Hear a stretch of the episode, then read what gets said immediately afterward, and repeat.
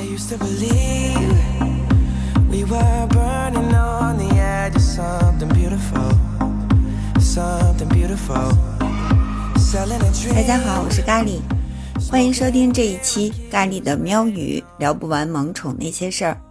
前几天我在节目里不是说到有一个闺蜜的猫不小心跑出去一个晚上嘛，然后所幸的是被小区保安及时发现了，第二天是猫归原主了。但是他家这个猫在离家出走这一晚上吧，给闯了祸了，把救助他的一个好心人给挠伤了。第二天呢，我这闺蜜就陪着人家去打狂犬疫苗去了。然后她跟我说说，那大哥昨天紧张了一晚上都没有睡好，就是生怕得了狂犬病。嗯，咖喱想说呢，狂犬病啊，确实是百分之百致死率的一个传染病，非常危险。被猫狗抓伤以后，担心是正常的，但是过度恐慌呢，倒也不必。往往人们特别害怕一个事儿，是因为对它不够了解，或者说是一知半解造成的。那今天呢，咱们在节目里，咖喱就跟大家一起好好扒一扒这个狂犬病。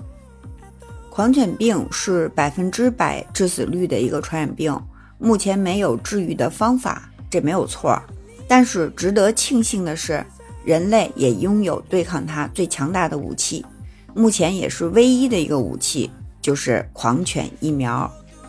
在暴露之后啊，按照 WHO 就是世卫组织的规范来接种狂犬疫苗的话，就可以百分之百的避免感染上狂犬病。那这问题就来了啊，到底什么是暴露呢？是不是让猫猫狗狗舔上一口就得去打针呢？咖喱就遇到过这样的一个事儿，有一次吧，我遛狗的时候偶遇了一个朋友，夏天嘛，他穿着短裤，撒哈呢就很热情地迎上去嗅了嗅他，估计是这个冰凉的小鼻头啊碰了一下他的腿，其实真的是没有伸舌头舔他，我看到了。我们后来寒暄了几句，不是就各自回家了吗？回家不久，他就发来一条语音信息。听上去语气非常的忐忑，然后他就问我说：“他有没有必要去打一个狂犬疫苗？”我当时反应吧是实话啊，太意外了啊！但是仔细一想，因为他不养宠物嘛，也没有接触过这个事情，所以他有点担心，我也非常能理解，于是就给他特别耐心的解释了一下，告诉他大可不必。为什么呢？第一，萨哈定期接种疫苗，它本身不携带狂犬病毒。第二呢，就算它携带了狂犬病毒，但是这狗狗并没有伸舌头舔到它。第三，即便是前两条都成立，那么被舔的部位，如果你皮肤组织完好，那也没事儿。因为大家都知道，这个狂犬病毒是通过感染的犬只或者猫咪的这个唾液来传播的。给他解释完以后，朋友彻底放心了。我跟朋友解释的这些，不是咖喱自己拍脑门的认为，而是 WHO 对于暴露有三个层级的操作规范，是有依据的。一级的接触就是指喂养或者接触动物。或者动物舔触了完整的皮肤，这种情况下就无需任何处理。显然，我的朋友就属于这一类的情况。第二类的暴露呢，就是指动物轻咬裸露肌肤或无出血的轻微抓伤或者擦伤，这个只要立即肥皂或者清水清洗伤口十五分钟就可以了。三级接触就是指一处或者多处穿透性咬伤或抓伤。或者动物碰触的皮肤有损伤，或者是暴露于蝙蝠，也就是说你接触了蝙蝠，这就是必须要注射疫苗的。这个狂犬病毒主要的宿主就是猫、狗和蝙蝠。处理方法呢，一个是要立即用肥皂或者清水清洗伤口十五分钟，一个就是需要接种狂犬疫苗。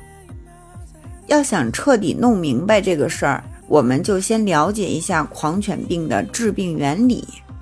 狂犬病毒啊是一种视神经病毒，这个是嗜好的嗜。它在人体的路径大致是这样的：进入人体以后，首先它进入肌肉细胞或者是皮肤细胞，在那儿呢度过潜伏期，然后通过这个肌肉细胞或者皮肤细胞和神经细胞之间的乙酰胆碱受体进入神经细胞，就是它通过一个介质，然后才能进入这个神经细胞，沿着神经细胞的轴突上行。最终上行到脊髓，进入大脑。它只要侵入了中枢神经系统，一天之内就可以繁殖扩散到达全脑，包括大脑、小脑、脑干等等，最后到达唾液腺。